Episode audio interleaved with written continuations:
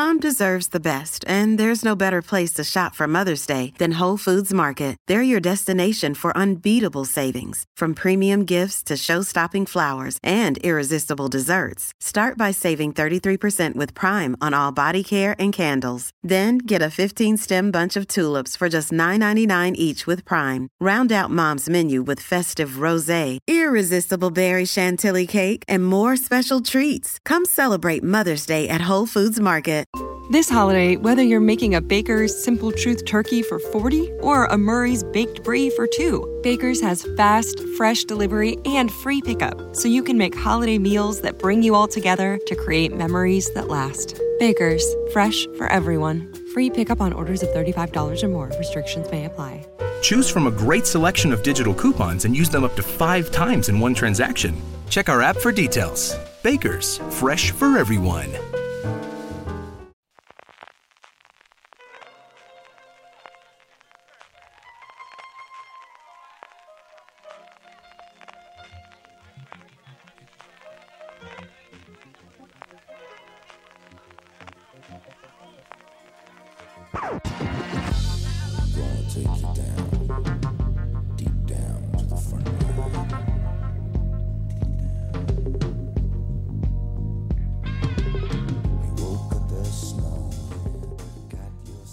Bienvenidos a Gran Angular, el programa de Fuera de Series, donde analizamos cada semana un tema de la industria televisiva en profundidad.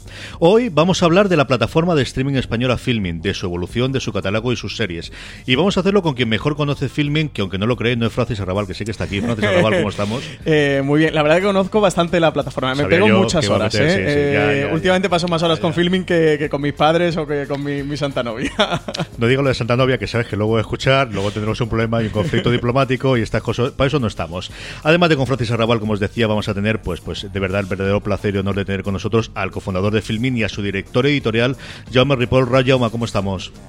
Hola, muy buenos días. Muy bien, constipadillo. Me, me pilláis constipado, pero aquí estoy. Con esta voz como tomada de Charo López, ah, ahí estoy el final, de, el principio de invierno se está siendo terrorífico. Estar Yo me estoy librando, ¿eh? Yo me estoy librando. Llevo un par de años librando. Me cogí hace unos cuatro años una gripe, cinco años que fue mortal y desde entonces estoy como Bélix, me he inmunizado. Eso, venirte de Málaga para Alicante, que al final es el mismo Mediterráneo, pero ya ves que, que la cosa va diferentes. Vamos a hablar, como os comentaba previamente, de la evolución, de la creación, del catálogo de las series de filming, pero yo que tuve, y aquí me vais a perdonar una cosa personal, y es que yo tuve el, placer de estar con John Ripoll hace dos ediciones del Festival de Cortos de Cine de de, Elche y estuve una maravillosa charla que dio. Y una de las cosas que yo recuerdo allí, aparte de todo lo que estuvimos y la, charla posterior, es como eh, llamas de esas personas que vive el audiovisual, vive el cine porque te viene de familia. Y yo, me, yo sé, que, sé, que esto es atracarte así, pero quiero que cuentes un poquito a nuestra audiencia el cómo te viene toda esta afición, que al final luego, luego se convierte en la parte de la industria y, hace que montéis de alguna forma filming, ¿no? Sí, bueno, eh, creo que al final es un privilegio. Yo creo, siempre lo decía, ¿no? poder trabajar en film, ¿no? en algo que te gusta, en el caso del cine. Eh, yo soy súper afortunado. Y, he venido desde, desde, pequeño. Mi padre era programador de cine de pueblo. Esa idea de programar las películas que se ponían en los pueblos a, principios de los 80, a finales de los 70, a principios de los 80.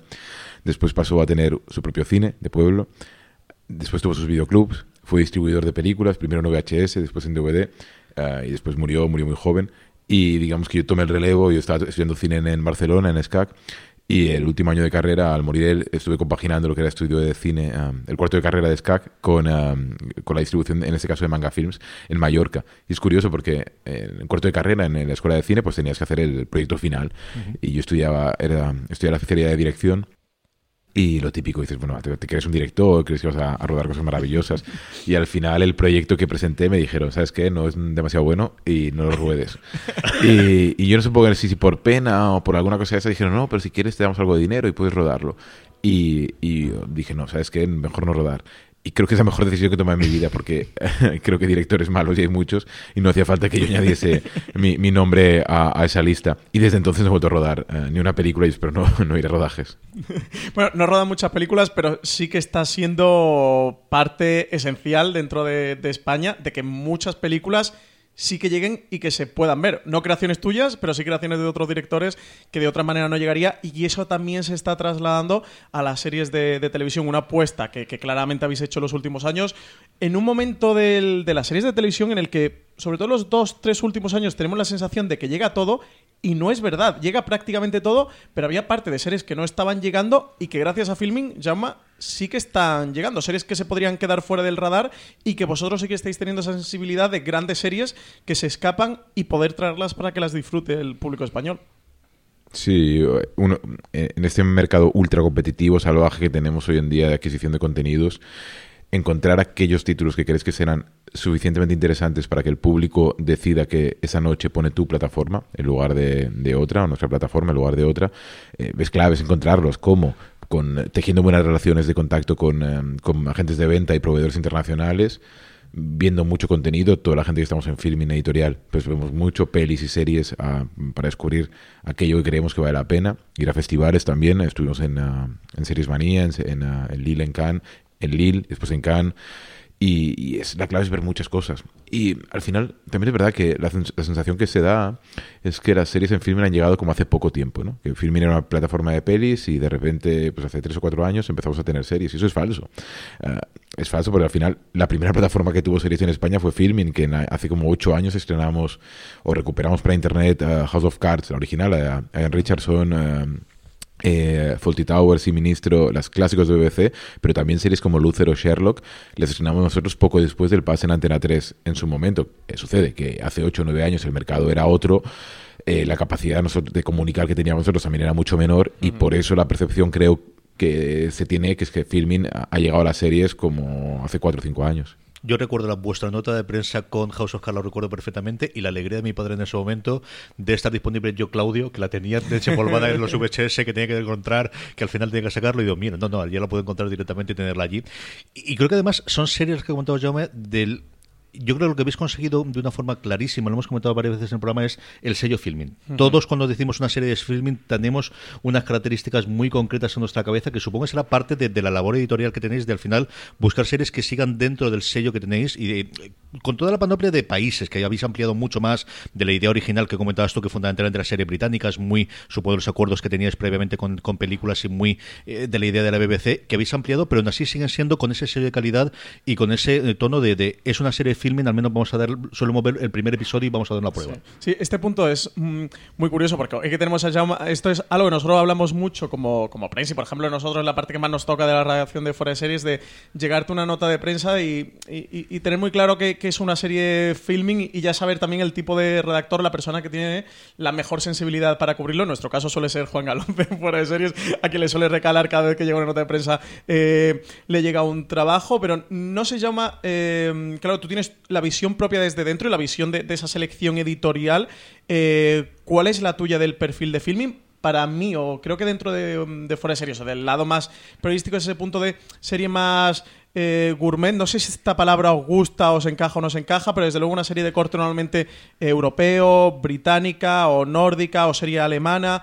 Normalmente este tipo, y eso, sí tener ese punto de series. Eh, que pueden tener o pueden no venir con un perfil de esto altos de series monstruos, pero series que cuando les das la oportunidad son series de mucha calidad y series que merecen la pena ver y, series que cuentan historias verdaderas. Entonces, tenemos este punto eh, y es curioso, ¿cómo enfocas tú o cómo ves tú las series de filming? O ¿Cuáles crees tú que es el sello de una serie de filming? Es complicado para un padre decir cómo describir a sus, a sus criaturas, ¿no?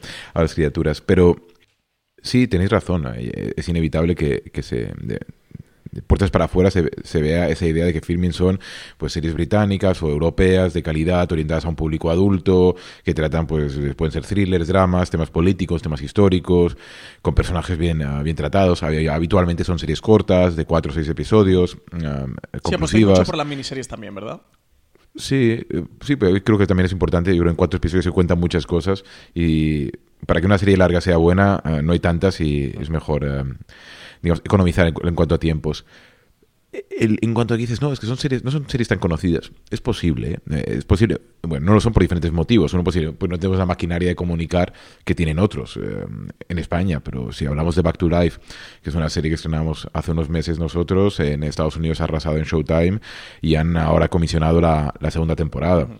En el caso de Insane Number 9 es un fenómeno, o los Darrell, los Darrell es un fenómeno brutal en Reino Unido con 10 millones de espectadores a la altura de Line of Duty, que ha llevado, por ejemplo, a que la reina dijese que Josh O'Connor tenía que ser el, príncipe Carlos de, o insinuar que el príncipe Carlos podía ser um, Josh O'Connor. Entonces, los Darrell la llega a tener otra plataforma y estoy convencido que todo el mundo diría que los Darrell es la serie que tienes que ver porque es una serie de época maravillosa. También hay, algo asociado con la marca y creo que Ah, cada vez más está ampliando el público que, nos viene a ver, que, ve filming. Y, ya no es ah, el que quizá de origen podíamos pensar, que era el cinéfilo, que es muy conocedor de tanto de series como de cine. Hoy es un público súper abierto. Y hay público mayor, público adulto, público de 60 años o público más casual, de 30, 40, que llega, ve, las, ve Homeground o ve una serie como Insane Number 9 y se le queda la cabeza girada o ve un thriller como La ciudad de la ciudad. Ah, creo que es ampliar públicos es importante. Es verdad que hemos hecho experimentos ah, para buscar otro público más joven, quizá, ah, y no han salido tan bien. también se puede comentar luego, pero es, eh, está bien intentar explorar ah, nuevos, nuevas vías, nuevos caminos y nuevos tipos de series. Para no quedarse en esa idea de repetición. Ahora en, en unas semanas, el 3 de diciembre, 3 sí, si no voy mal, estrenamos Match que es una serie noruega, una comedia noruega que es, eh, a mí me parece alucinante. Es una serie divertidísima de unos eh, locutores, unos eh, locutores de deporte que están comentando tu vida en tiempo, en, tiempo real. Estás tú con tu novia, con tu novio en la cama y de repente tienes a dos personas ahí con un micro como el que tenemos nosotros ahora diciendo, uy, le está metiendo mano, a, o está saliendo de la cama, o está sucio, no sé qué. Y es como el comentario de la vida. Funcionó muy bien aquí en Serializados en el Festival de Barcelona, ganó el premio del público. Ahora, es una serie de 15 minutos cada episodio, humor, noruego. Eh, vamos a ver si el público eh, de filming, que está acostumbrado a quizá otro tipo de series, reacciona bien. Yo espero que sí, con Young Can Promising, que es una serie extraordinaria. Eh, sí, sí, sí respondió bien. Con Back to Life también. Veamos ahora con Match. Nombrabas ahora serializados, antes has nombrado los dos grandes festivales que se han consolidado ahora de series en los últimos años en Francia, como son Cannes Series y Series Manía en Lille. Eh, ¿Ese es el lugar habitual en el que estáis yendo para, para catar las series? Y cuéntame un poquito cómo es el proceso. A mí me encanta saber cómo funciona la industria por dentro. ¿Cómo funciona esa parte de voy a ver series que luego pueda comprar y luego cómo se hace la cosa que yo creo es complicadísima de decidir esta serie me encanta pero no sé si es una serie para filming y a la hora de gastarme el dinero de la empresa si realmente tiene que ser esta o tiene que ser otra o al final el criterio de filming es el criterio tuyo en función de las series que te gustan. Yo creo que el principio motor a veces el, movimiento es eh, excitación, frustración. me gusta mucho, uh, se lo quedan otros o nos gusta mucho, lo acabamos, lo acabamos firmando. Pero es verdad que la frustración es inevitable cuando uno, uno va a la búsqueda de, series especiales. Pues series hay muchas y pues siempre te puedes quedar... Eh, para llenar huecos, llenar huecos no es tan complicado. Que aquello que, con lo que llenas huecos tenga ah, interés especial, o sea, singular, sí lo es. Un pequeño paréntesis. ¿Cuál ha sido la mayor frustración, así que nos puedas contar? De ser que te ha gustado mucho, querías que estuviera en filming. Pues hay tantas, cada semana hay una diferente. Pero yo os digo, eh, os pongo, bueno, no sé, últimamente, no es que me gustase mucho, porque creía que podía funcionar muy bien Confessions, la serie de Martin Freeman, mm. que finalmente no tendremos nosotros, o, otra serie que a lo mejor quizá podemos acabar firmando, pero vamos, Confessions, así como la última que dije, esto funcionará bien, o que se nos escapase Fleabag por dos meses de tiempo. Bueno, y, estuvisteis a punto de Fleabag. Sí, pero hace, hace años ya. pero bueno, esas cosas eh, a veces suceden, ¿no? Mm, en el caso de Back to Life, si la fichamos antes de que Showtime o ahora empiecen a crecer y todo el mundo hable de Back to Life, pues bueno, esas cosas a veces pasan. Eh, sí que genera eh, a veces cuando te invitan a, festivales o eventos de no, vamos a hacer los screenings de BBC o de o Media, de los grandes players, los grandes proveedores de mercado, te dicen, ven a ver a Londres a ver las series. Y digo, yo es que no voy, ¿para qué voy a ir? Si total, si van las grandes cadenas con uh, chequeras millonarias, no tiene sentido que vayamos nosotros. Al final, mm, por chequera van a ganar, uh, van a ganar otros. Sí, porque esto, llama, por si no lo saben nuestros oyentes, suelen ser pujas y normalmente a ciegas, ¿verdad? Eh, hay un pase y vosotros ofrecéis y quien más haya ofrecido se lo suele llevar, ¿no? Pero es que en este caso no, no, ahí no pujamos. Es que es pensar, eh, si imagínate, tú eres un eh, equipo de fútbol, los el Coruña, y viene el Barcelona Madrid y quieren a Mbappé, pues no vas a ir tú diciendo, bueno, es que yo lo voy a fichar. hay, que, un principio de, realidad es importante cuando uno está ah, adquiriendo contenidos. De lo contrario, acabarías todo el día triste, llorando en casa, pensando, oh, se me ha escapado, se nos ha escapado otra serie. Bueno, y en cualquier caso creo que hay hay muchos títulos que The Virtues es un ejemplo de serie extraordinaria que llegó a nuestras manos porque la, pudimos cerrar a, tiempo, o sea, sobre guion, sin haber visto ni siquiera el primer episodio, decidimos que eso era una serie que tenía unos elementos muy claros, Sean Meadows, um, Stephen Graham y PJ Harvey, que eran suficientemente potentes, Jack Thorne, que eran suficientemente potentes como para anticipar que eso podía ir muy bien. En otros casos que crees que iba muy bien, el producto final queda un poco lejos de las expectativas que tenías.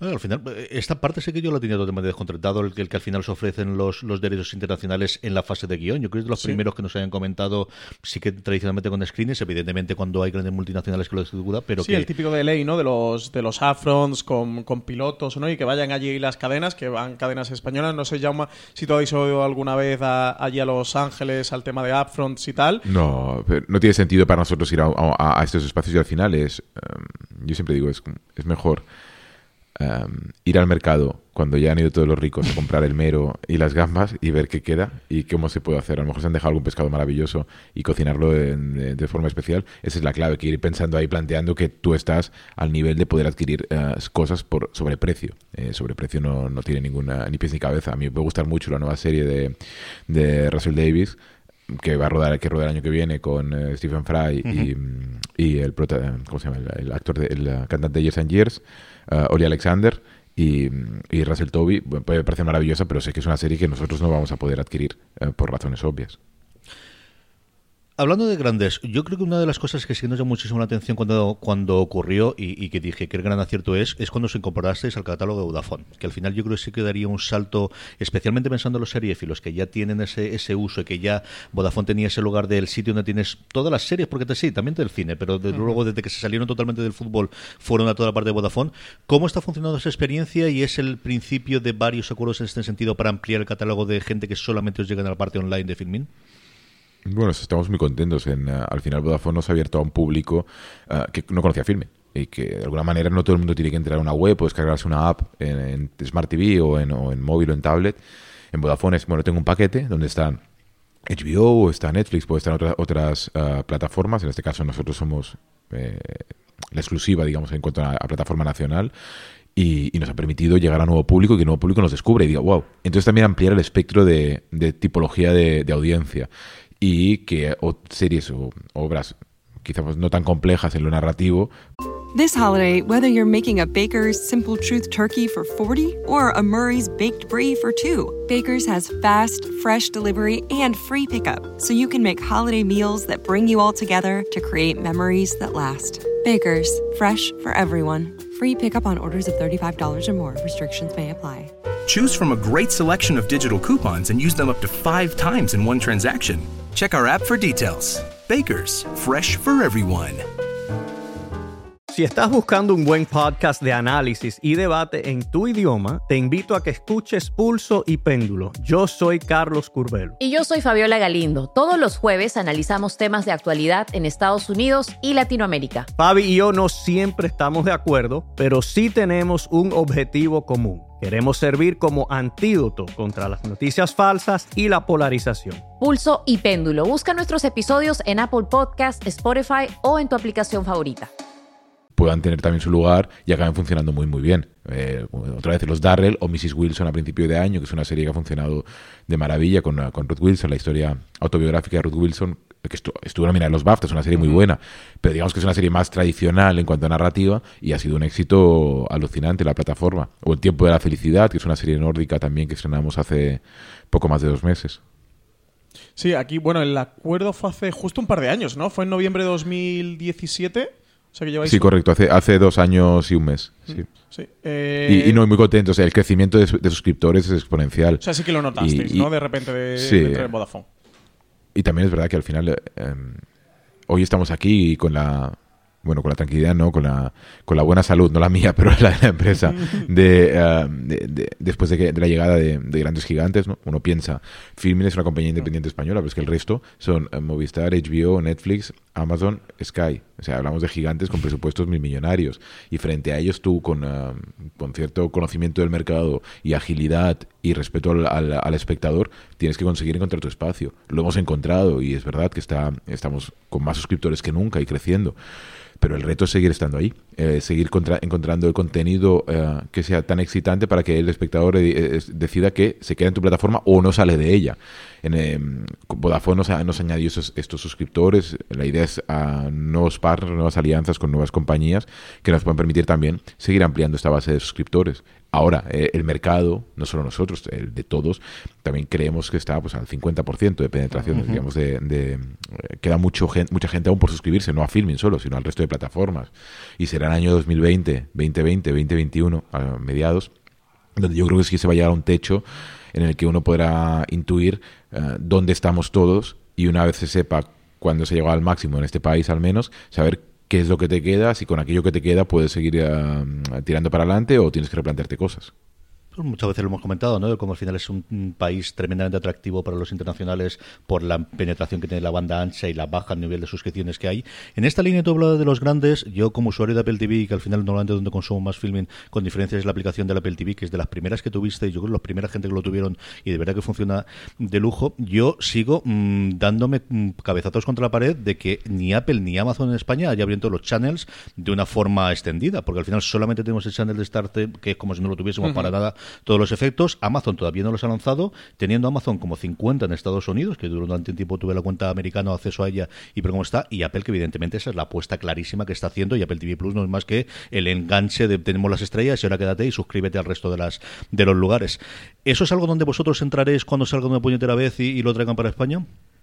Seguro. Yo creo que al final es una cosa de 2020, no tengo ni idea si entraremos o no, es, sería lo ideal y es donde em, debemos estar. Otra cosa al final, esos acuerdos multinacionales pueden pasar o no, pero sí es, es necesario. En cuantos más sitios estés, mejor.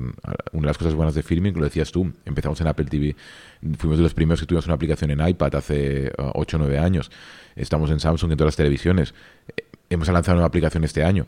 Ahora lanzamos una aplicación para LG, la semana que viene saldrá para Play 4. Entonces, creo que ese es un poco el camino. Es, es, un, es, es costoso, es que no olvidemos que estamos compitiendo de esto con gigantes que algunos son tecnológicos y otros son de contenido porque tienen dinero suficiente para pagar la tecnología pero yo entiendo que un espectador diga, a mí me, a mí me cuente sus penas. Yo te pago 7,99 al mes y se lo pago lo mismo al otro, por tanto me tienes que dar lo mismo que el otro. No me digas que eres español, que tienes poco dinero o que soy no sé de qué. No, no, no, a mí no me llores. Dame lo mismo y lo entiendo perfectamente. Permitís las descargas y poder consumir offline, no como HBO España, ¿eh? O sea que... Esa es la cruzada más. Que sí, la cruzada de las descargas. Sí, yo creo que, que en este sentido Filmi además siempre, eh, tanto empresa como público, lo hemos percibido como algo pionero, ¿no? Llama a lo que tú comentas, ¿no? De siempre han tenido esa visión de la aplicación. Creo que es algo que siempre habéis tenido muy claro de que estar en todas partes, de tenéis que estar, la aplicación tiene que dar un buen servicio. Em, fuisteis de los primeros en, incluir lo de las descargas aquí en España. Entonces, creo que, en este punto, en este sentido, siempre habéis tenido esa vanguardia, esa sensibilidad, lo que comentas ahora de Apple TV Plus o, de Amazon Prime Video, tener claro de que tenéis que estar ahí, de, de que tenéis que estar en todas partes y llegar a todos los usuarios. Porque al final, antes que plataforma o distribuidores, somos espectadores. Y lo, ha dicho CJ al principio, somos amantes del cine. La gente que trabaja en filming, todos. A todos nos vuelve loco el cine y las series, vamos. Y, estamos aquí desde la obsesión esta. No somos una compañía tecnológica, una startup con una vocación de, no sé, de venderla o de otras cosas. Aquí es gente que ha mamado el cine y estamos obsesionados como os pasa a vosotros, ¿no? Cuando alguien ve algo que le gusta mucho, que cuanta más gente lo vea mejor. Y porque al final crees que es como prescriptor, ¿no?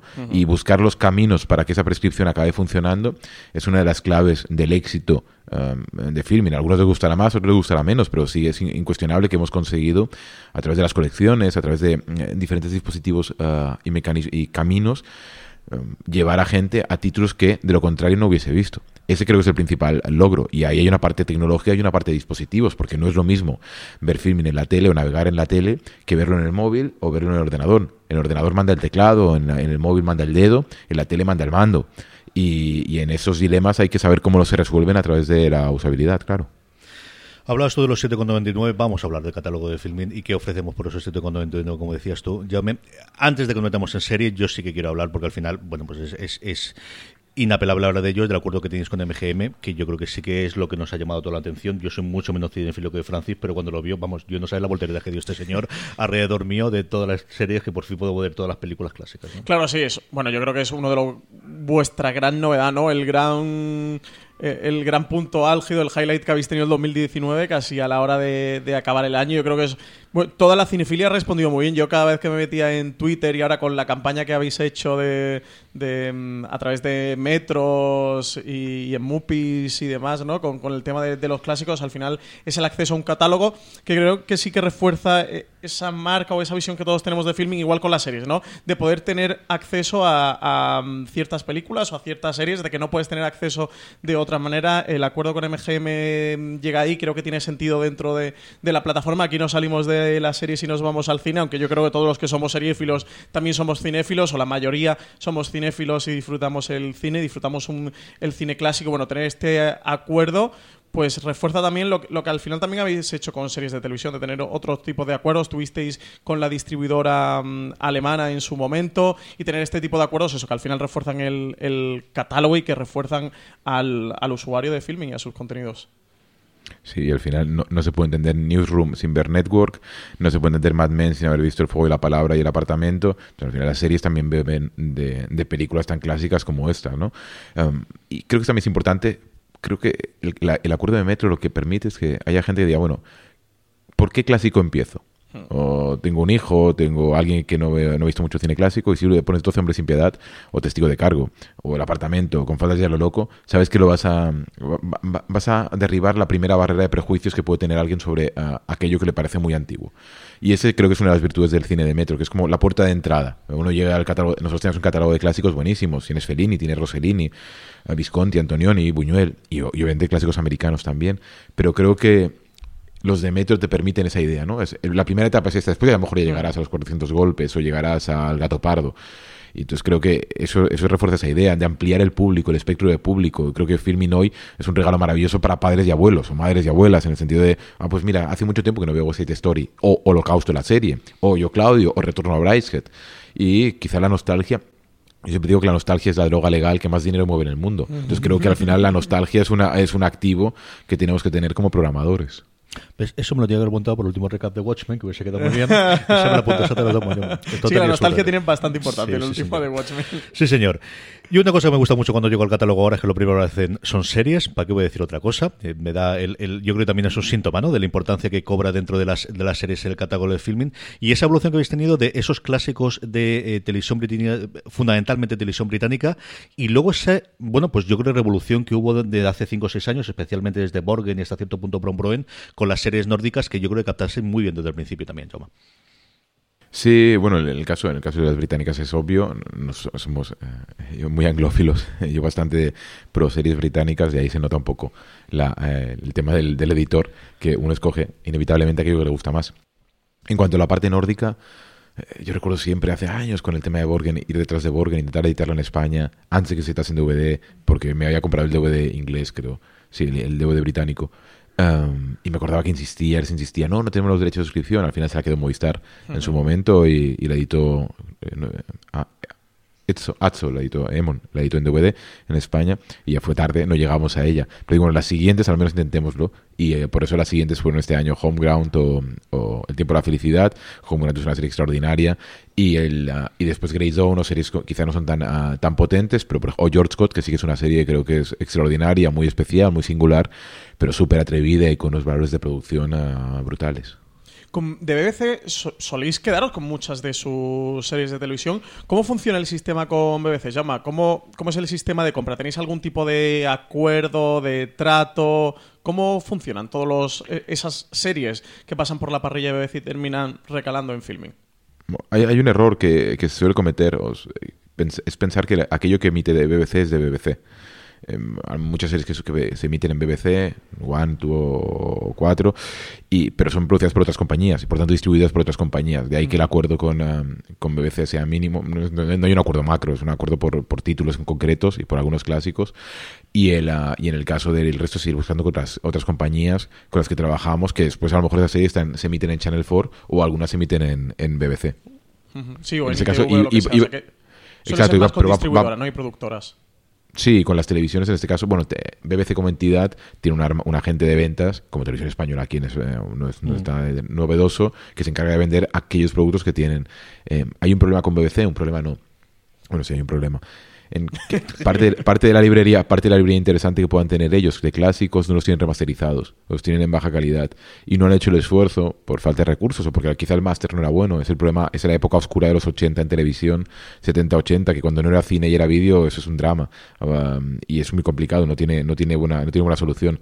Y ahí hay ese, ese agujero negro en, en cuanto a contenido de calidad que desgraciadamente uno no puede recuperar porque se han perdido los derechos. A mí, por ejemplo, me encantan y editamos en DVD en, Cameo las, uh, las eh, películas que se hicieron sobre adaptaciones de Alan Bennett, del escritor Alan Bennett, entre ellas la historia de Sir Anthony Blunt, quien haya visto The Crown, la última temporada de The Crown, Sir Anthony Blunt tiene un papel importante en el primer episodio. Bueno, las series que, las películas que se rodó BBC eran maravillosas, en film las tuvimos durante dos o tres años, pero después BBC perdió los derechos. A saber quién tiene ahora los derechos de, de esas producciones, complicadísimo. Vete a buscarlo después. Eh, vamos a hablar de las grandes secciones que tiene que tiene film, independientemente de la serie de detective, que yo creo es una cosa de policíaco que tan eh, británico es.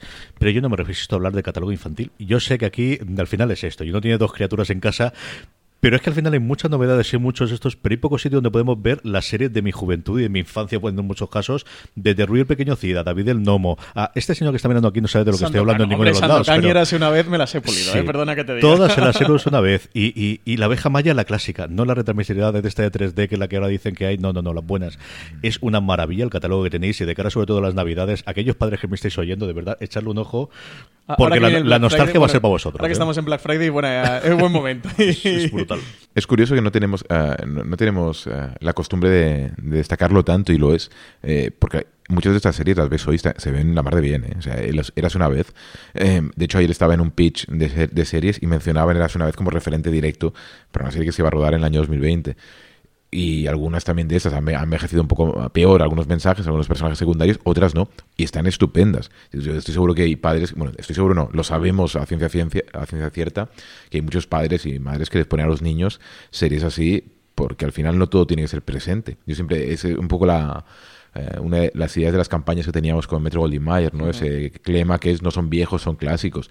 Y yo siempre creo que todo aquello que no has visto es novedad, independientemente del año donde se ha rodado. A veces con las series tendemos a, creer que solo el último episodio de Watchmen es novedad, cuando a lo mejor es tan nuevo el último episodio de Watchmen como aquella serie rodada hace 10 años que quizás se te pasó por, uh, por delante, ¿no?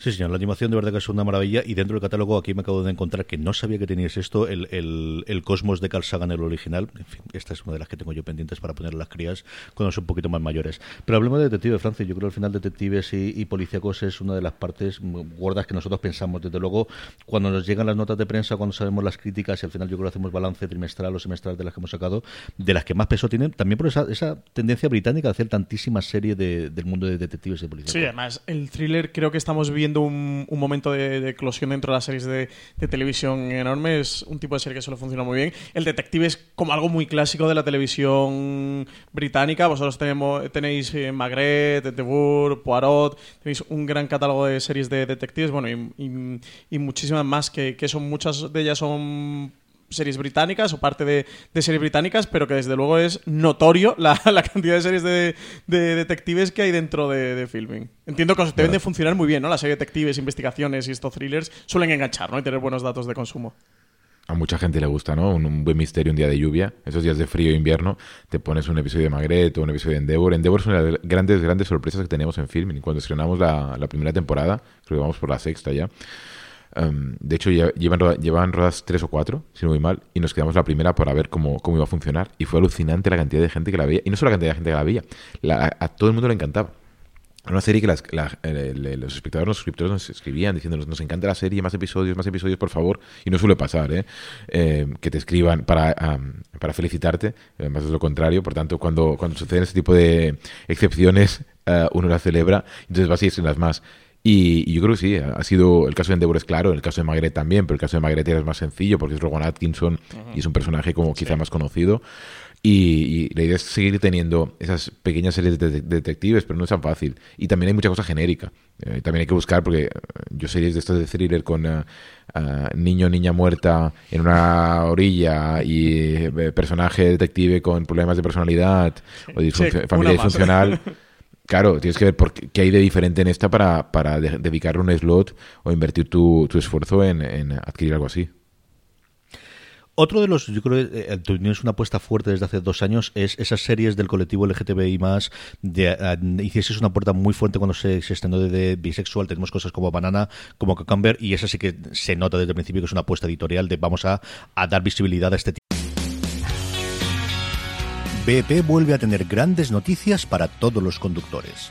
Cuando vayas a repostar tendrás un ahorro de hasta 40 céntimos por litro en Península y Baleares y 35 céntimos por litro en Islas Canarias, incluyendo la bonificación del gobierno. Cada vez que visites una estación BP en la península y Baleares, puedes ahorrar y disfrutar de todas las ventajas que ofrecen en su programa Mi BP. Y si lo haces desde Canarias, podrás disfrutarlas a través del plan Dino BP. Así que ya sabéis, BP nos lo pone fácil para ahorrar al máximo estés donde estés. Hazte con su tarjeta en sus estaciones de servicio y si quieres consultar más información, puedes hacerlo en mibp.es y plandinobp.es.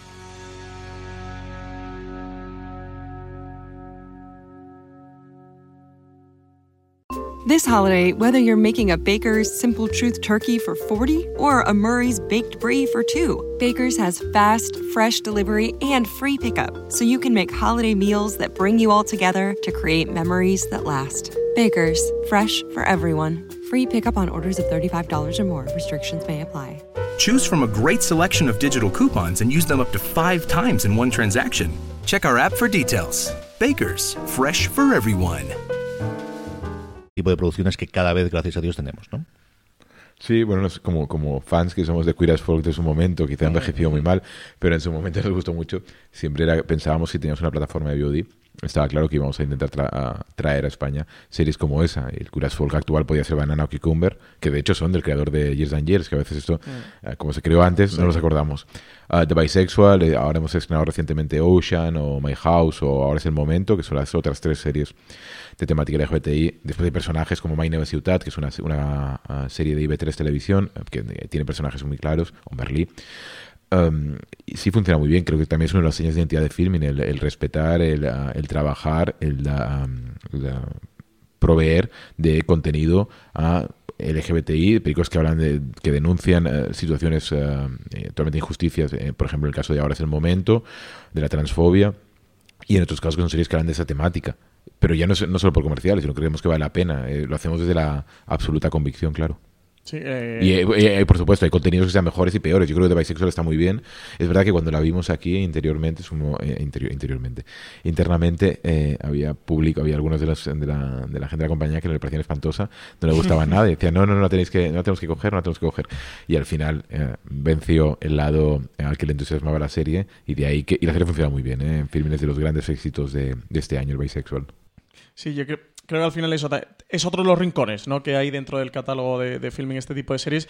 Cucumber y Banana son mm, maravillosas. ¿eh? Comentabas ahora eso, es el de, del creador de, Years and Years, que es una serie que este año ha funcionado muy bien. Bueno, tenía ese primer episodio tan potente que, que tanto ha dado que hablar y quien quiera seguir tirando del hilo, eh, que llega Cucumber y Banana, porque además fue una serie que en su momento, y en la serie Filia hablamos mucho de ella, y creo que son series que se han quedado un poquito más olvidadas. Me da la sensación de que se han quedado un poquito más, más atrás, y puede ser un buen momento para recuperarlas en un momento en que las series de televisión tampoco tenían esta sensibilidad, y, que T. Davis sí que lo, sí que lo consigue.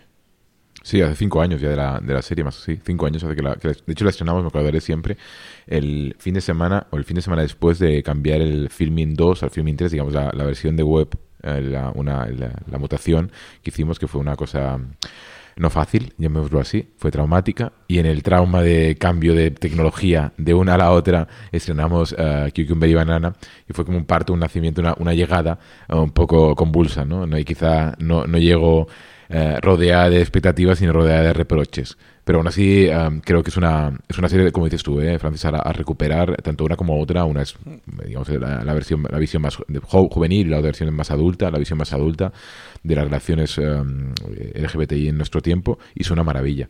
Y creo que al final sí es esto. Creo que lo que decíamos de novedad, la ves hoy y se ve tan bien como hace cuatro años. No tiene no envejecido sí, se mantiene muy bien. Sí, sí, creo que esta es de las que nos toca reivindicar cada cierto tiempo, de cosas que se han, podido quedar por ahí un poquito más, más atrás o, más fuera del radar también para los nuevos seriéfilos o la gente que, que, se va incorporando y a lo mejor tire o le apetezca tirar de, de Russell T. Davis. Hablemos del 2019. Yo creo que qué es lo que nos ha ocurrido durante el 2019 y qué es lo que eh, ha funcionado. Tú comentabas lo bien que ha funcionado en Devon en los últimos años. ¿Qué series, si tuviéramos que hacer un top 5 de un top 10, que además es muy época de, vamos a hacer la lista de lo mejor del año, en vuestro caso, ¿qué series, sea por números, sea por eh, orgullo personal, hemos tenido aquí, ha habido run run dentro de, la crítica, ¿con qué series os quedaríais? Yo me, el, el profesional de filming y luego tú a nivel personal de la serie que te ha gustado este año. Mira, te ve las dos. Bueno, a nivel, profesional, sí, The, Virtues es nuestra serie de cabecera. Yo creo The Virtues es el ejemplo donde público y crítica van de la mano. Um, es una serie más que estrenamos una semana o dos después de su emisión en Reino Unido, por tanto una ventana muy corta de, emisión y ha sido un éxito brutal. Cada vez, uh, en cada mes está entre las 10 series más vistas de film y han pasado ya 6 desde que la estrenamos o 5 desde que la estrenamos. Yo creo que es el, ejemplo más claro de, de, gran éxito. Y el otro es Homeground, que es una serie que hubiesen estrenado otros y todo el mundo todos los comentaristas de fútbol y algunos futbolistas dirían, tenéis que ver Homeground, que es maravillosa, que habla de tal, que... Pero al estrenar a nosotros, claro, al estrenarla a nosotros hay cierto público de este más eh, mainstream eh, casual que no, que no ha entrado en filming para verla, eso está clarísimo y lo, y, lo sabemos, aunque haya periódicos deportivos que hayan hablado de ella, yo estoy convencido que hay muchísimo público, parece una serie muy, muy accesible, em, que podrían descubrirla. Y en cuanto a cosa, mm, cosa personal que, me, que a mí me encanta, pero que ha ido Ah, bueno, ha sido curioso el, comportamiento, lo, puse en su momento en redes, eh, fue Berlín Alexanderplatz. Berlín Alexanderplatz es la serie de Fassbinder, rodada hace casi mm. treinta y pocos años, um, basada en el clásico de Dublin, de Alfred Dublin, y es una serie que nosotros editamos en DVD en Cameo y fue un éxito brutal en ventas. Y bueno, se había remasterizado y, la recuperamos para, para, el, para, el, para filming. El día que estrenamos, el primer episodio, vamos, lo petó, en miles y miles de visitas, fue un éxito brutal. Ah, cuando han pasado meses, solo el 1,5% de la gente que empezó la serie ha acabado. Entonces, al final, el, el número de desertores uh, del mundo de Fassbinder es brutal. Y una cosa es empezarlo y otra es uh, llegar hasta, hasta el final de una serie densa y compleja. Sí, bueno, que decían, bueno, vamos a ver qué es esto que dicen que está tan bien. Y después, claro, se veían esa cosa de narrativa compleja y, y difícil y, es cierto que en este mundo donde la peripecia mm, está en casi en régimen dictatorial sobre el contenido, aquello que no es de peripecia, aquello donde la trama no es eh, lo más importante, aquello que no quiere engancharte y que quiere hacer otro tipo de cosas contigo, eh, corre el peligro de la indiferencia colectiva y eso es un drama, claro. Yo de Virtus la tengo pendiente porque Juan acabó tan destrozado. Juan Galonce, que normalmente es el que hace casi todas las críticas de, de filming, porque es el tipo de, series que él habitualmente más ve, acabó tan destrozado ese fin de semana que acabé para comer, creo que comí con el sábado y estoy reventado. No puedo, no puedo, de verdad. Vi ayer el último episodio y estoy que no puedo. Es los mejores, creo que me dijo, los mejores 15 minutos que he visto en todo el año en televisión. Sí, es una maravilla. O, por ejemplo, ahora estrenamos, la semana que viene estrenamos The Accident, um, que es la serie esta con um, Sarah Lancashire, um, la protagonista de Borgen y el protagonista de Informer. Es una serie también extraordinaria, una miniserie escrita por Jack Thorne, también el creador de, The Virtues, y el de National Treasure, que también es una gran serie que tenemos en filming. Y, y son esas cosas que, que la ves, están tan bien construidos los personajes, está tan bien narrado todo, no te tratan como idiota, cuenta diferentes cosas, creo que es una, una maravilla que lo hacen también los sinvergüenzas estos. A nivel de, de, de, lo que es la plataforma, yo me, se nota muchísimo que el seriéfilo es un eh, suscriptor que ha entrado al film para quedarse a lo largo de todo el año. Cada vez tenéis mayor consumo de series cuando lo comparáis con respecto a, a, cine o con el resto de la plataforma, documentales o series de animación o lo que corresponda. Sí, el, el, consumo de series ha aumentado. Yo diría que un 60, más de un 60% de, de, visionados frente al, verso, al año anterior, ¿no? Yo creo que quien ve series también ve pelis y que hoy el suscriptor eh, tiene una infidelidad crónica, llamémoslo así, es bastante infiel. podría decir que el nuestro es más fiel que el de otras plataformas, pero lo digo a partir de la intuición y la suposición de que somos más atractivos, pero es posible que sea tan infiel en filming como en, ah, como en las otras. Al tener tantas, hay algunos que saltan de un lado para otro, hay otros que se aprovechan el Black Friday, entonces pagas todo el año de golpe y te, y te olvidas hasta el siguiente año pero vendría a decir que al final la idea de tener series te permite seguir viendo constantemente, pues cada semana estrenamos una serie, eso es clarísimo en filming, y eso te permite de alguna manera establecer la expectativa de a ver qué va a estrenar filming la semana que viene, puede interesar o no, pero espero ver qué hay. Sí, a mantenerte. Con respecto al cine, ¿cuál es el consumo de series de la plataforma aproximadamente? 70 cine, 30 series. 30% Aprox. series. Depende, ¿eh? 65-35, varía. Pero también porque, bueno, entiendo que la. mm, Porque el porcentaje de títulos de cine con respecto al de series, ¿cuál es? Es el mismo porcentaje, es equivalente también. o sea, es 65-35, equivalente, equivale. Sí. O sea, que diríamos que al final la gente está consumiendo al nivel, ¿no? De que hay en el Sí. catálogo. Sí, sí. ¿Y notáis mucho el fenómeno que del de el- es distinto el fin de semana que durante semana o por estaciones, en vacaciones o no es vacaciones? ¿O al final la cosa es más o menos lineal también, Jaume? No, sí lo es, pero al final, eh, ten en cuenta, nosotros te- yo, yo tenía videoclubs antes, por tanto, Claro. soy, consciente de lo que era, cómo funcionaba el mundo del videoclub. Y, o mi- hablando, ya que hemos empezado la charla hablando de mi padre, yo siempre me acordaba, eh, mi padre cuando tenía cines y, y videoclubs, por la mañana el domingo, cuando lo iba a despertar yo por el domingo por la mañana, eso a las 8, la hora que sea, lo primero que me preguntaba es, ah, ¿plou avui? O sea, llueve hoy, porque claro, él pensaba que, lo, primero que decía él por la mañana, dice, si va a llover, eh, entonces más, gente va a ir al cine, más gente va a ir a, alquilar pelis. Esa obsesión, claro, viviendo en Mallorca, la respuesta casi siempre era negativa y la frustración era brutal. Pero en general, y es verdad, te vives en un país donde no se llueve mucho. Si viviésemos en Irlanda, posiblemente habría más, más consumo de, de plataformas. Sí, sí, el tiempo in- in- indudablemente influye, los acontecimientos externos, si hay ele- elecciones, eh, la gente va a ver menos la plataforma, eh, eh, eso es normal, pero eso pasa como pasaba en el, cuando hay un acontecimiento de fútbol o hay la final de Operación Triunfo. Estas cosas sí- siempre marcan el consumo de una plataforma que al fin y al cabo no dista nada de un videoclub tradicional o de una televisión. En cuanto a, por ejemplo, nosotros las series las estrenamos el martes. ¿Y por qué estrenamos las series el martes? Bueno, fue por intuición, pero creíamos tenía sentido. Uno, para distanciarnos de la idea de estrenar. El viernes estrenamos películas y por tanto separar un poco lo que era series y películas. Dos, al estrenar una serie cada semana nos, permitía hacer una- nos permite hacer una newsletter eh, dedicada solo a esa serie y por tanto elevarla por encima de, ah, de la su propia competencia, que pueden ser otros títulos de, ah, del catálogo. Al hacerla el martes también tenemos más días em, para que el público la pueda disfrutar antes de llegar al fin de semana. También nos distanciamos de todos aquellos que estrenan el viernes y, y todo y también mm, no hay tanta competencia de fútbol, etcétera. Por tanto, esa es un poco la idea que nos ha llevado a estrenar siempre series martes y el resto de títulos los viernes. Y nos hablabas de, de Virtus y de Home Ground. Jaume, ¿cuáles serían los cinco títulos más vistos en lo que llevamos de 2019 por ahora dentro de filming? ¿Cuáles son esas cinco series a a las que mayoritariamente se han acercado los espectadores? Sí, son The Virtues, es Homeground, son los Darrell, es Mrs. Wilson y eh, Back to Life. Son las series, sí, son las series que más se han visto en ese momento. Después te diría también como grandes éxitos sorpresa, porque yo no me esperaba, no nos esperábamos que tuviera tanto éxito. Brazic, que es una comedia irreverente del estilo de Trainspotting, que ha funcionado de maravilla, o está funcionando de maravilla. Y, em, y bueno, a ver que ahora cómo, cómo va The Accident, ahora el, el ca- calendario que tenemos de aquí a fin de año hay cosas muy potentes, pero esas son las que, las que más han funcionado. Así como, por ejemplo, la gran sorpresa del año pasado, sin duda, sin lugar a dudas, fue Inside Number 9, que fue una, una auténtica revelación y ha sido un éxito monstruoso en la plataforma. Es una serie maravillosa. Yo es de las comedias que siempre recomiendo a todo el mundo. Y cuando hablamos de series británicas o de, comedia- de comedias, siempre saco Insane Number 9 porque es muy humor británico, núcleo duro del humor británico, maravilloso. Y además, en un momento en el que Insane Number 9 creo cuando se estrenó en su momento y en Gran Bretaña no había tantas series antológicas por episodio, que últimamente sí que hemos visto más con Black Mirror y las seguidoras de, Black Mirror o esas tendencias. Insane Number 9 lo, estuvo haciendo antes y son episodios divertidísimos, muy locos y, es de esas también comedias a, reivindicar y de que lleguen mayoritariamente al público porque desde luego que, que merecen mucho la pena.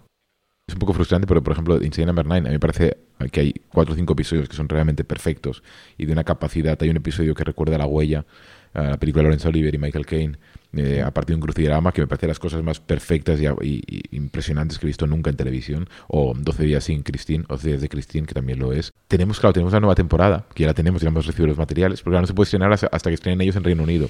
Y es maravilloso. Entonces nos genera tanta frustración saber que la tenemos aquí, guardada en un cajón. Es a la expectativa de poder llegar, esperar a cuando, a cuando estrenen ellos en, en Reino Unido, en que será enero, febrero, marzo, no, no han anunciado la fecha. Estamos diciendo, venga, anuncia ya que, que, que es maravilloso y hay que sacarla. Y, y, eh, CJ tampoco siendo The Accident, sí, The Accident llega ahora el martes, este martes 26 de noviembre, 26 de noviembre. Justo, Y- justo hoy. Ah, es hoy, sí, claro. Es Justo, ah, justo. 26 de noviembre. Con el tema del Black Friday estoy con, con días cambiados ya. Ah, eh, eh, estoy con esas cosas y pues eso. eh, ha sido, ha sido una, una aventura. Ha sido una aventura llegar a hoy porque el doblaje ha sido súper justo de tiempo. Estuvieron re- remontando la serie ellos hasta hace poco. El último episodio de, de la serie se estrenó la semana pasada, el lunes pasado en Reino Unido. Entonces am, hemos llegado justísimos de tiempo ah, a, a estrenarla hoy, que es una maravilla. Sí, además esta la tenéis eso, versión original y doblada. No todas las series de filming están dobladas, que es algo que, bueno, que suelen reclamaros, ¿no? Entiendo que por aquí también tenéis que hacer un esfuerzo en el doblaje, es caro, suma costes a todos nosotros. Sí que a veces nos han llegado a comentar, pero está esta serie doblada o la van a doblar nosotros en, en- streaming, que es el magazine, el programa que tenemos los lunes. Es un tipo de pregunta que, no- que- que nos han hecho normalmente y le hemos dicho, oye, tener un poco de solidaridad, que doblar es muy caro. También, ¿cómo elegís qué series dobláis o no? Por, la demanda que pueda tener, porque veáis que puede ser una serie más consumida, más demandada y que sí que merece la pena hacer ese esfuerzo. ¿Es un objetivo que tenéis a medio plazo intentar que todo esté doblado más allá de la versión original? Este año hemos doblado más que nunca. Eh, de hecho, Informer, por ejemplo, que ha sido otra serie también de, de gran éxito. Informer es una serie que tiene Amazon en todo el mundo y en el único territorio donde no está Informer en Amazon la tenemos nosotros en España. Otro ejemplo de serie que sería un éxito brutal. Eh, incluso sería mayor el éxito si no estuviese. O Press, por ejemplo, ¿no? la serie sobre periodismo que estrenamos en enero. ¿por qué, qué, nos lleva a doblar? Dos motivos. Uno, que la serie sea corta, o digamos que sea que no sean 18 temporadas. A mí me encantaría doblar los Darrell. Y entiendo que los Darrell en castellano e incluso llegaría más gente, pero no tenemos capacidad. O no creo que la inversión o el gasto deba ir a doblar una serie de cinco temporadas con tantos episodios como los Darrell. Por tanto, series cortas o series con idioma que no sea inglés. Nórdico, por ejemplo, entiendo que una serie como Homeground, todo el tiempo de la felicidad, en castellano hay más gente que la que en, que en noruego. Y eh, para un público, un target más adulto, digámoslo más de 45 años para arriba, y eso no significa adulto, pero en el sentido que no es una serie como Basic o que es más irreverente, que puedo entender que ahí en versión original ya tiene su público. Y de hecho, de aquí a final de año, hoy The Accident, en eh, el día 23 de diciembre estrenamos también doblada en castellano, que es otra de las grandes apuestas del año, que es la, la superproducción sobre la Bauhaus. Bauhaus, una nueva era, de Lars Klume, que es una, una gran, grandiosa serie que también doblamos al castellano. Y la otra que tenéis de aquí también a diciembre es Match, ¿no? Que vuelve a tener este tono de, de, de serie nórdica con el deporte, en este caso son comentaristas de fútbol y no tanto de deportistas, pero otro tono que también se está especializando últimamente en las series nórdicas de, de tener esa combinación con, con deporte, ¿no? A mí me parece una serie divertidísima. Eh, eh, Es verdad que hay que ver en casa las comedias. En un- en un- cuando estás rodeado de gente, las comedias funcionan muy bien. Y cuando estás solo en casa, eh, ya, no, ya no funcionan tan bien. Entonces, no sé cómo, cuál será la respuesta del, del público. Tengo muchas ganas de ver. La semana que viene estrenamos, de hecho, el próximo martes, eh, 3 de diciembre, la, la serie. Espero que tenga éxito. Sí, aquí eh, yo te quería preguntar, Llama, eh, para los oyentes de fuera de series, más allá de The Accident, eso que, estará ya a partir de hoy disponible, más allá de Match, de Bauhaus, una nueva era, si nos pudieras adelantar qué más vais a tener para diciembre y sobre todo qué novedades vais a tener también para el primer trimestre de 2020 que nos puedas contar un poquito en exclusiva para todos los oyentes de fuera de series. Bueno, adelantamos que vamos a, a- a despedir el año con la tercera temporada de The Restaurant, que ambienta en los años 60, final de los 60. The Restaurant también ha sido otra de las grandes sorpresas de filming, ha sido un éxito brutal de, de. This holiday, whether you're making a Baker's Simple Truth turkey for 40 or a Murray's Baked Brie for two, Baker's has fast, fresh delivery and free pickup, so you can make holiday meals that bring you all together to create memories that last. Baker's, fresh for everyone. Free pickup on orders of $35 or more. Restrictions may apply. Choose from a great selection of digital coupons and use them up to five times in one transaction. Check our app for details. Bakers, fresh for everyone. Si estás buscando un buen podcast de análisis y debate en tu idioma, te invito a que escuches Pulso y Péndulo. Yo soy Carlos Curbelo. Y yo soy Fabiola Galindo. Todos los jueves analizamos temas de actualidad en Estados Unidos y Latinoamérica. Fabi y yo no siempre estamos de acuerdo, pero sí tenemos un objetivo común. Queremos servir como antídoto contra las noticias falsas y la polarización. Pulso y péndulo. Busca nuestros episodios en Apple Podcast, Spotify o en tu aplicación favorita. espectadores. Es la última temporada, son ocho episodios. Después de Match estrenamos Blood. Blood son esos thrillers ingleses con Adrian Dunbar, el protagonista de Line of Duty. Um, y son esas series como sagas familiares, enredos, enredos no, um, secretos, confesiones. Está muy bien rodada, es una serie que es muy gustosa de ver, una sentada y se ve bien. Hay segunda temporada también, que estrenaremos el año que viene.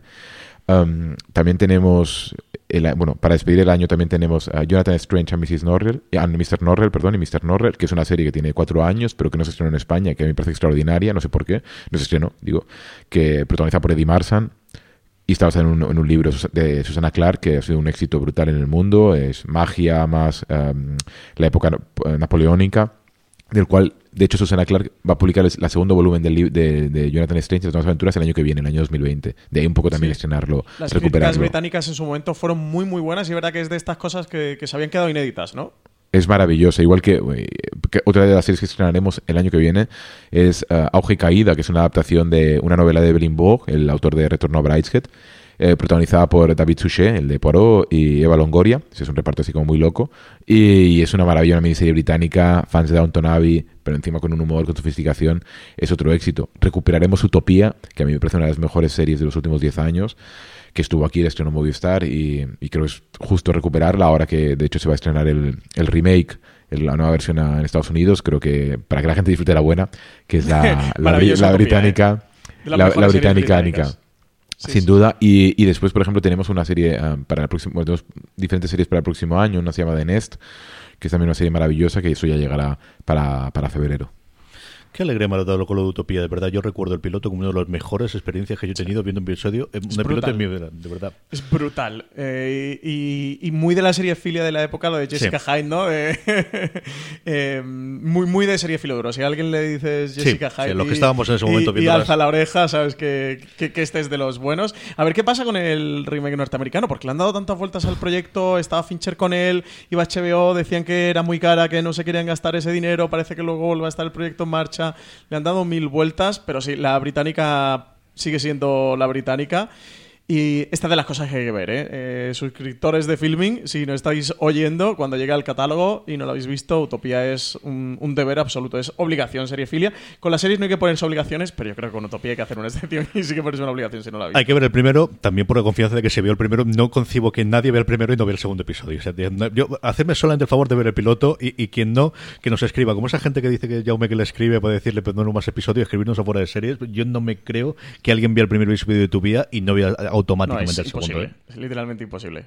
Otra cosa que nos hemos planteado ya, al final es, em, no, no lo vemos de momento, es estrenar episodios por semana. No en el caso de Utopía, obviamente es una serie que ya se ha emitido, no, es una serie nueva. Y pensamos en algún momento si valía la pena estrenar episodios semanales. Quizá lo hagamos con Insane Number 9, si vamos day and date con, uh, con Reino Unido pero sería solo un caso muy claro de un público que ya es fiel, que ya conoce la serie, de episodios muy cortos y que nos, de alguna manera tengamos la ventaja de ir con Reino Unido. De lo contrario, creo que seguiremos siendo un poco a la, a la política que hemos tenido hasta ahora de estrenar las series de golpe. Encima son series cortas, mejor estrenarlas de golpe. Sí, eso te quería preguntar. Si tenéis bien claro definida la estrategia del, del estrenar completo bajo demanda, de ir el episodio a episodio, ahora estamos justo en esta revolución con el lanzamiento de HBO Max, de Apple TV Plus, de Disney Plus. Disney parece que apuesta por el semana a semana, que Apple TV Plus he optado por un modelo híbrido de tener completa bajo demanda o tener tres episodios completos e ir semana a semana. Netflix está con su completo bajo demanda, pero hay rumores de que se podrían estar planteando el ir semana a semana. ¿Cómo manejáis vosotros dentro de Filming esta estrategia? Y si, si habéis optado por el completo bajo demanda, ¿cuál es realmente el motivo? Bueno, al final hay una cosa de espectador. Si tú dices una semana por semana, la serie te dura más. Y no tienes, ah, quizá a lo mejor no tienes que estar estrenando constantemente una nueva serie cada semana. Si tienes un nuevo episodio, está bien. Ahora, mm, yo creo que como espectador hay algunas series cortas que prefiero verlas de golpe. y si es una serie de 10 episodios, 12 episodios, quizá no, pero no sé si estoy tan acostumbrado a verlas de golpe que prefiero hacerlo. También es cierto que y lo sabemos, si, la, si se hubiese estrenado de golpe Twin Peaks o Juego de Tronos o Perdidos, el impacto hubiese sido muchísimo menor. yo estoy convencido que hay series que es mejor estrenarlas para la propia serie semana a semana. No creo que sea nuestro caso, no creo que sea las series que tengamos nosotros, más allá de Inside Number 9, que sí lo creo, o si tuviésemos una nueva temporada de alguna serie que ha tenido mucho éxito en la plataforma, no sé, por ejemplo, eh, si tuviésemos una nueva temporada de los Darrell y que fuésemos day and day con Reino Unido, sí lo haríamos, pero lo contrario, seguiremos yendo ahí. Ahora, en la confusión del resto de compañías, bueno, están todos luchando y cada uno con su modelo.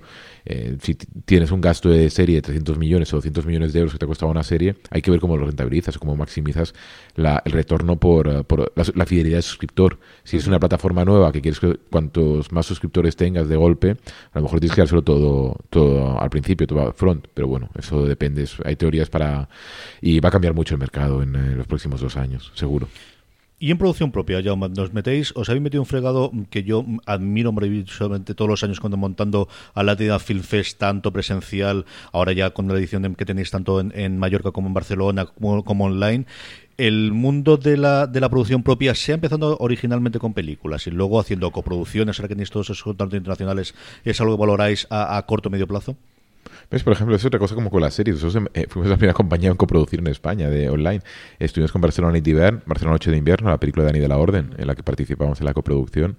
Hemos estado en uh, Ojos Negros este año, que ganó el Festival de Málaga, Mejor Peli. En, um, hemos estado en Samantha Hudson, que es la película que ganó el Gay Cinemat el año pasado y he hecho un montón de festivales, o en Drácula Barcelona. Y, y, en alguna película más estaremos. Ahora me seguro, ah, y en Francia el sentido de la vida, que también hemos participado en ella. Um, Sí, nuestra idea es participar, en, eh, tener, poner la patita en algunas producciones. Hablo de pelis, en las series es muy complicado porque las series son carísimas y el margen de error, pues eh, todos sabemos que el, estado natural de una serie, una peli es el fracaso. Tristemente es así, porque hay muchos motivos que hacen que, la serie, que las cosas puedan ir mal. La, excepción es el éxito. El éxito, hablo de, calidad, ya no hablo económico o de público. Y, en ese margen significa que tienes que hacer, tienes que invertir o mucho dinero en diferentes, en diferentes contenidos para que uno de ellos o dos de ellos eh, justifiquen el resto de inversiones. Ah, eso es triste, pero a nivel de, que el cine cuesta mucho dinero y las series más. hoy por hoy nuestra política es apostar en, formato de largometraje de cine. Pero también te digo, ayer estaba en una sesión de, de pitchings y, y todo lo que enseñaron los alumnos de universitarios, el 90% eran series y, solo había dos pelis, el resto eran, todo el mundo quería hacer series. Y está muy bien querer hacer series, pero a lo mejor hay que, es más económico, más, más viable poder hacer una película. O sea que no os planteéis a medio plazo meteros a tener algo de producción propia en series de televisión. Es algo que al, menos habéis descartado de momento. No, es que el medio plazo, el medio plazo es para mí ciencia ficción. En, un mundo tan cambiante como este, si hablamos de hace 5 años y parece que han pasado 50, yo siempre digo, somos como la, Maggie Smith del VOD.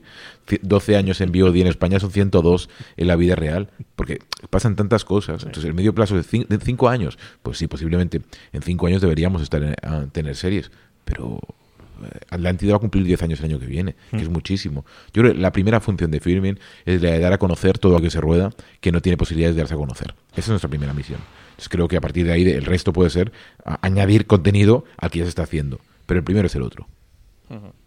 Si no, es algo a lo que a lo que se están enfrentando todas las plataformas. Al final tener este punto de, del contenido eh, propio por tenerlo exclusivo, porque sea algo que tú tienes y que el competidor no tenga y que es tuyo propio, es lo que tú dices. Al final es una estrategia que tiene mucho riesgo Em, pero bueno, es interesante ver cómo lo planteáis. Nosotros, por ejemplo, sí que alguna vez con, con García Legad, el director de Vodafone TV, siempre nos ha contado cómo su estrategia no iba por la producción propia y que era algo que de lo que ellos habían. O sea, su estrategia era haber rehuido de, eh, bueno, pues tener acuerdos con, con, Netflix y cuando Netflix vino a España vino de la mano de ellos, tener acuerdo eh, con HBO España que también llegaron de la mano con ellos, e incorporar a, a, Filming, lo que han hecho luego incorporando Amazon Prime Video y de ser un poco ese aglutinador de el mejor contenido, ¿no? Lo que comentaba era de si las mejores series ya se están haciendo y ya se hacen, yo lo que quiero es, que se consuman en Vodafone y para los espectadores de Vodafone, no meterme a, a crear más, más contenido, pero sí ellos al final, bueno, pues son un, eh, una mega plataforma, ¿no? Y, sí que tienen este punto de tener eh, telecomunicación, etcétera, etcétera. Y para filming como, como plataforma sí que es interesante ver cómo planteáis esto y desde luego entiendo que es algo que, sí que os gustaría, que desearíais, pero que evidentemente tiene un coste y es algo que tenéis que poder plantearos o, poder meteros en ello. Hay que ir poco a poco. Que, no hay que cometer ninguna locura. Es, eh, hay, vivimos en tiempos donde la, hay tentación de locura. Y el error y lo que nos ha permitido llegar hasta, hasta hoy, hasta aquí, es no haber cometido ninguna. Y ser eh, muy conscientes del público al que queremos llegar, del público al que podemos llegar y del contenido que, que ellos quieren. Y al final el resto es imaginarte cosas. Yo recuerdo durante muchos años que nos venía la gente y nos decía, no, tenéis que ser el Netflix español antes, antes que llegase Netflix en España. Nosotros no queríamos ser Netflix español por diferentes motivos. Uno, porque no, por mucho que alguien pusiese dinero al principio, el dinero se iba a acabar. Si vemos las inversiones millonarias de las compañías, esa no es nuestra, nuestra batalla. Nuestra batalla es otra y creo que hay contenido suficiente para poder ganarla. Locura es la semana esta del Black Friday que ya hemos incorporado totalmente de los americanos y, vosotros yo creo que sois de las primeras que, que, se sumaron ¿no? a esta campaña de, de promoción que yo creo que ya es un clásico y estamos precisamente en esa para todos los que nos oyen y que todavía pues no lo tienen a través de Vodafone o que no tienen, eh, la campaña es suscribiros a partir de un año por 5 euros al mes al final lo que sale, porque son 60 euros al año.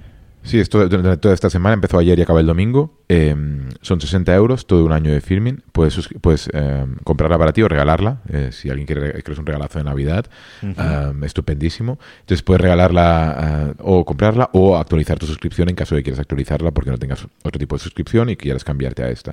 O sea, damos todas las facilidades posibles a los suscriptores actuales para que no se sientan ah, agraviados em, frente a frente a otros ah, frente al nuevo suscriptor yo como mm, consumidor me siento a veces insultado cuando veo ciertas ofertas ah pues al nuevo suscriptor tal y yo que llevo confiando en una compañía tantos años me tiras una patada pues no, al menos lo mismo es quizá no es lo correcto a nivel económico comercial pero sí es lo que debemos hacer a nivel ah, editorial o y, y esto estamos ahí. Para nosotros es súper importante. Empezamos hace cuatro años y esta semana es clave. Por de ahí Metro Goldwyn Mayer, de ahí que tenemos The Accident hoy.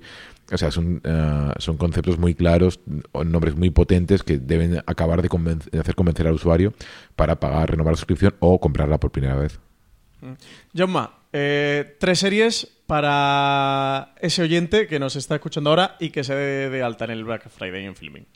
Bueno, yo siempre he dicho que Inside Number 9 es la primera. Si alguien ve Inside Number 9, que, ve- que entre al blog o, entre, o vaya a páginas y diga cuáles son los primeros episodios que ver. Entonces, porque al final hay muchos y no hace falta empezar por el primero de la primera temporada, que hay una que hagas un itinerario y vas a alucinar. Creo que es una, una serie, parece a mí, extraordinaria. The Virtues, sin duda, la segunda. Y después la tercera ya va a gustos de usuarios. A mí, por ejemplo, Informe me lo paso bomba. Es una serie de estas de fin de semana, un thriller de, de, infiltrados que dices, qué bien rodado está, es diferente, los personajes son buenos, es un 24, un Homeland de, nueva época, o si no, una, yo también recomendaría Back to Life, ahora que tiene tanta, tanta importancia en, ah, en Estados Unidos.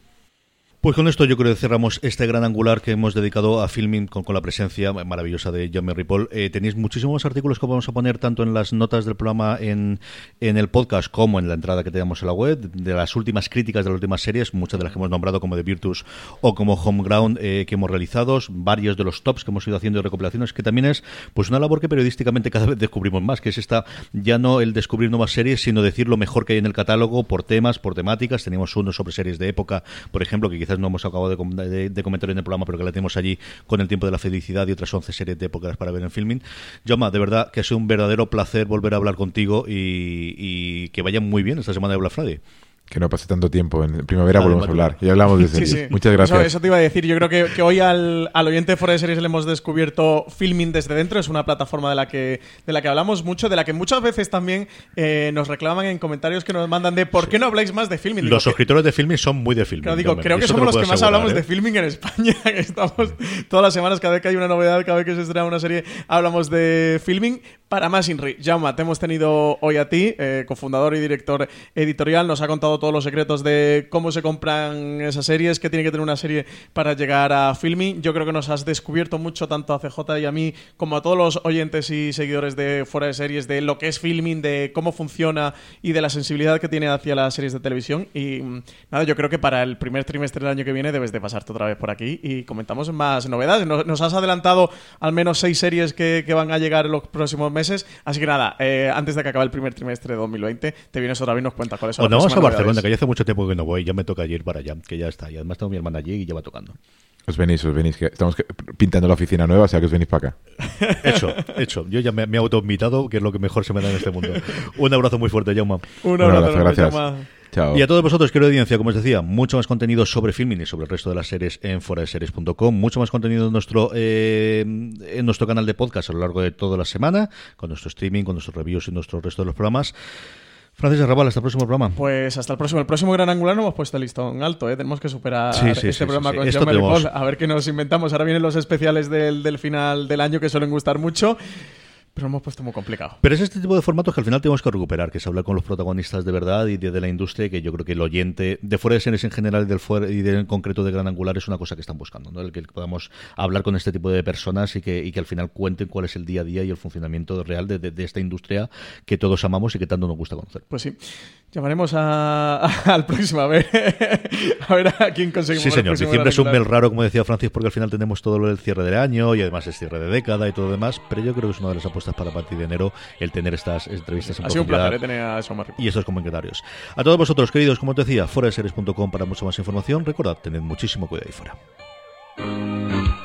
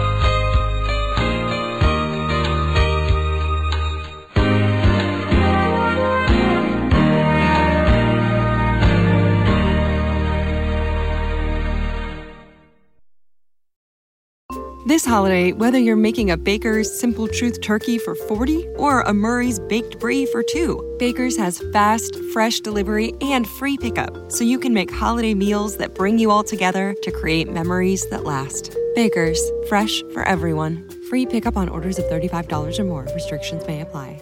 Choose from a great selection of digital coupons and use them up to five times in one transaction. Check our app for details. Bakers, fresh for everyone.